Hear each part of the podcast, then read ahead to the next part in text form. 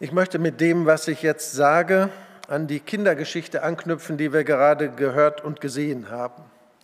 Ich möchte also heute über ein Thema sprechen, das uns auf unserer Lebensreise begleitet und unser Leben von unermesslichem Wert erfüllt.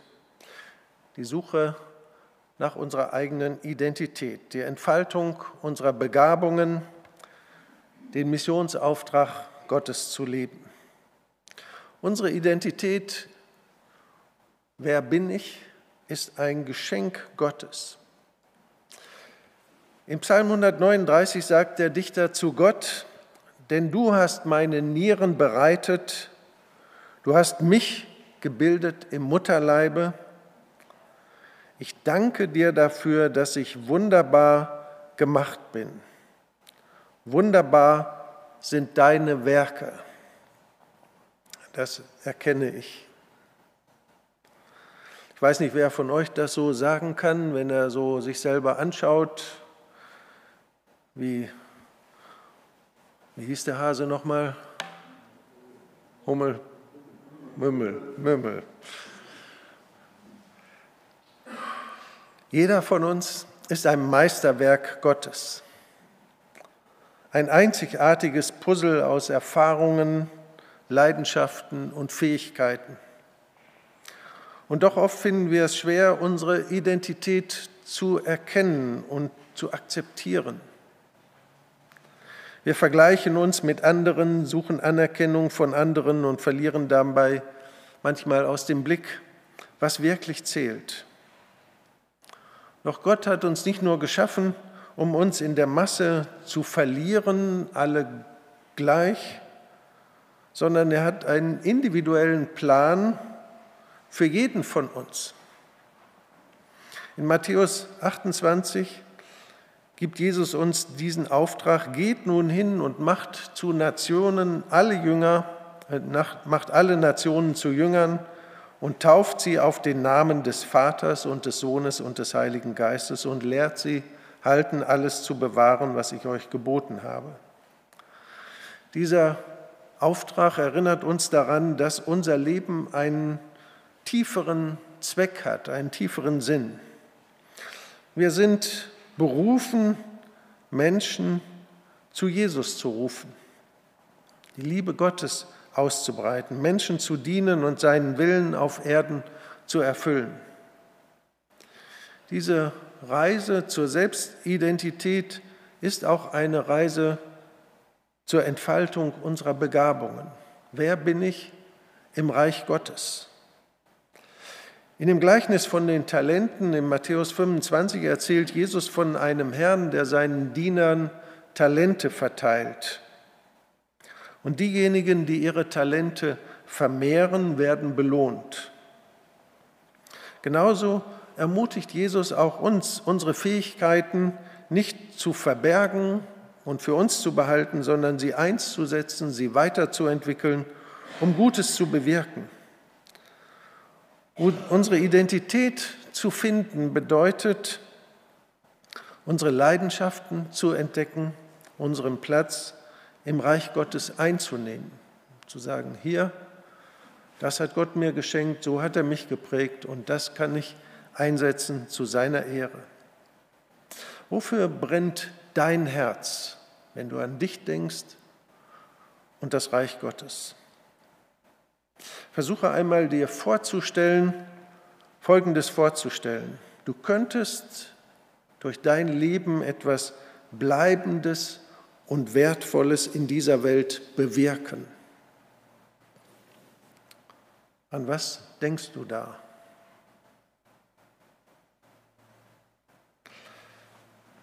Was dir gerade dazu einfällt, da liegt auch deine Leidenschaft.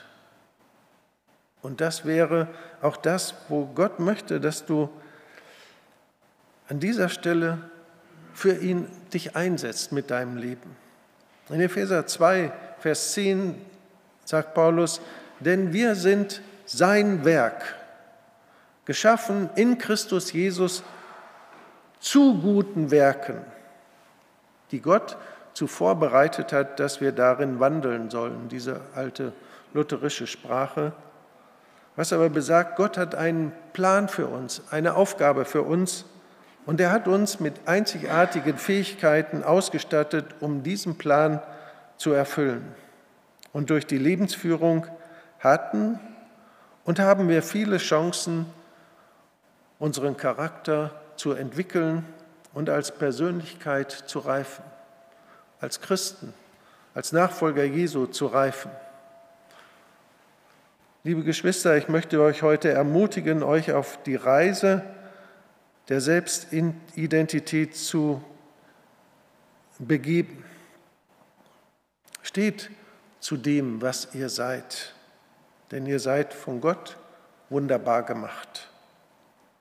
Nehmt eure Begabungen und Fähigkeiten an und setzt sie ein, um den Missionsauftrag zu leben. Das, was du kannst, kann kein anderer. Das kannst nur du einsetzen. Lasst euch nicht von Zweifeln und Ängsten abhalten, sondern erkennt euren Wert für das Reich Gottes und lebt euer Leben in voller Hingabe an Gott und an die Menschen um euch herum. Möge Gottes Liebe und Erkenntnis euch auf dieser Reise begleiten. Möge er euch Mut und Stärke geben eure Identität zu finden, eure Begabungen zu nutzen und den Missionsauftrag zu erfüllen.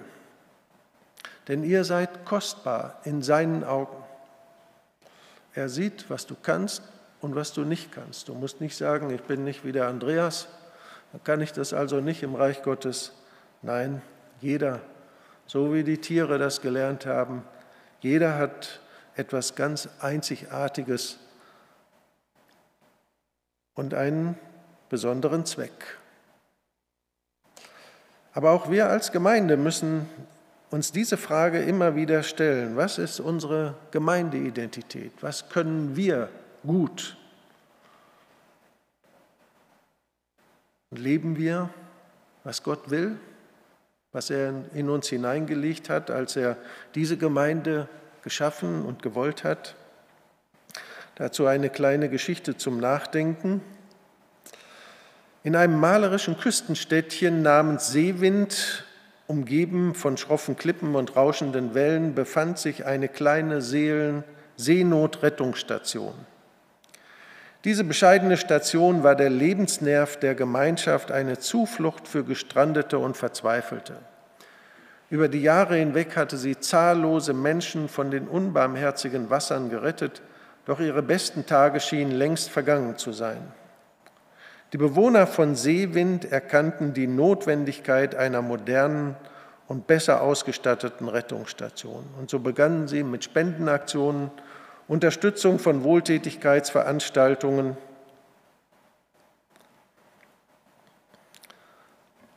so eine äh, Sammlung in der Stadt. Und schließlich, nach jahrelangen Bemühungen, gelang es der Gemeinschaft, genug Mittel zu sammeln, um die alte Seenotrettungsstation in eine moderne Einrichtung zu verwandeln. Die neue Rettungsstation war ein architektonisches Wunderwerk. Sie war mit den neuesten Rettungstechnologien ausgestattet, verfügte über geräumige Unterkünfte für das Rettungspersonal und bot sogar ein Besucherzentrum für Touristen. Die Menschen waren stolz auf das, was sie erreicht hatten und glaubten, dass, sie, dass die verbesserte Infrastruktur dazu führen würde, noch mehr Leben zu retten. Aber in den Jahren nach der Eröffnung der neuen Seenotrettungsstation begann etwas Seltsames zu geschehen. Die Anzahl der Rettungseinsätze ging drastisch zurück. Die gut ausgerüsteten Boote und Rettungsteams blieben größtenteils ungenutzt. Die Bewohner von Seewind begannen, sich über den paradoxen Zustand der Rettungsstation zu wundern. Sie war komfortabler denn je, aber es schien, als ob sie nicht mehr gebraucht wurde. Die Station wurde zu einem beliebten Touristenziel. Menschen kamen von überall her, um die beeindruckende Architektur und die atemberaubende Aussicht auf das Meer zu bewundern. Aber die eigentliche Bestimmung der Rettungsstation, Menschenleben zu retten, schien vergessen zu sein. Eines Tages jedoch tauchte ein neues Gesicht in Seewind auf, ein, Namen, ein Mann namens Elias, der selbst ein erfahrener Seemann und Retter war, hatte von der einst legendären Seenotrettungsstation gehört. Als er sah, wie sie nun vor allem eine Touristenattraktion geworden war, spürte er den Schmerz der verlorenen Berufung. Elias begann Gespräche mit den Einheimischen zu führen und erfuhr von der bewegenden Geschichte der Rettungsstation. Er konnte den Verlust an Motivation und Zweckmäßigkeit spüren, der die Gemeinschaft ergriffen hatte. Entschlossen, die ursprüngliche Mission der Station wiederzubeleben, begann Elias Trainingsprogramme für diejenigen anzubieten, die sich als Freiwillige für Rettungseinsätze meldeten. Langsam begann die Stimmung in Seewind zu kippen. Die Menschen erkannten, dass das Wesentliche aus den Augen, sie das Wesentliche aus den Augen verloren hatten und dass die Sicherheit der Schiffsbesatzungen und Seeleute Vorrang haben sollte. Elias und sein Team begannen regelmäßige Rettungsübungen durchzuführen, die auf die Ernsthaftigkeit und Dringlichkeit der Aufgabe hinwiesen. Bald darauf ereignete sich ein schwerer Sturm vor der Küste von Seewind. Ein Frachtschiff geriet in Seenot und die Besatzung sandte einen SOS-Ruf aus. Die Rettungsstation, die durch Elias Bemühungen wiederbelebt worden war, kam endlich in Aktion. Die gut trainierten Rettungsteams stürzten sich in die tobende See und schafften es, die Seeleute zu retten, bevor es zu spät war. Die erfolgreiche Rettungsaktion erinnerte die Gemeinschaft daran, warum die Seenotrettungsstation einst gegründet worden war. Sie war nicht nur ein architektonisches Wunder, sondern ein Symbol der Hoffnung und des Muts und der Solidarität. Elias und seine Mitstreiter hatten die Station wieder zum Leben erweckt und den wahren Zweck ihrer Identität, ihrer Existenz wiederhergestellt. Elias Entschlossenheit und die Leidenschaft hatten das Erbe der Lebensretterbucht gerettet und er stellt sicher, dass niemand je vergessen würde, dass die wahren Helden diejenigen sind, die sich in Zeiten der Not der Rettung anderer verschreiben. Diese Geschichte von der Seenotrettungsstation kann für eine Gemeinde eine tiefgreifende Bedeutung haben die sich auf die Lehren und Prinzipien des christlichen Glaubens bezieht, insbesondere auf die Botschaft von Jesus Christus als den Retter der Menschen. Verlorene Seelen suchen und retten. Ähnlich wie die Seenotrettungsstation gegründet wurde, um Menschen aus dem Wasser zu retten, erinnert die Geschichte daran, dass Jesus Christus in die Welt kam, um verlorene Seelen zu suchen und zu retten. Die Menschen, die diesem Jesus nachfolgen, sind aufgerufen, aktiv danach zu streben, Menschen zu erreichen, die geistlich verloren oder in Not sind und ihnen die Botschaft der Erlösung durch Jesus Christus zu bringen. Ein zweites, der Zweck. In der Geschichte verliert diese Rettungsstation ihren Zweck während sie sich auf Äußeres konzentriert und auf ihr Erscheinungsbild und den Komfort. Ähnlich kann es auch in der Gemeinde, eine christliche Gemeinde, von der Erinnerung profitieren, dass Pflege von äußeren Traditionen oder rituellen Handlungen nicht ausreicht, um den eigentlichen Auftrag Jesu zu erfüllen. Es geht darum, die Liebe und Gnade Jesu zu teilen und zu lieben. Die Geschichte hebt die Bedeutung von Leidenschaft, Engagement und Entschlossenheit, wie sie in der Figur von dem Elias dargestellt werden, hervor. In ähnlicher Weise ermutigt die Bibel die Gläubigen, eine leidenschaftliche Hingabe an den Dienst für Gott und den Menschen zu haben. Jesu Mission, verlorene Seelen zu retten, sollte in der christlichen Gemeinde immer lebendig bleiben und von einer starken Entschlossenheit begleitet sein, diese Mission zu erfüllen. Diese Leute haben angefangen, einfach mal wieder zu trainieren. Wie retten wir denn?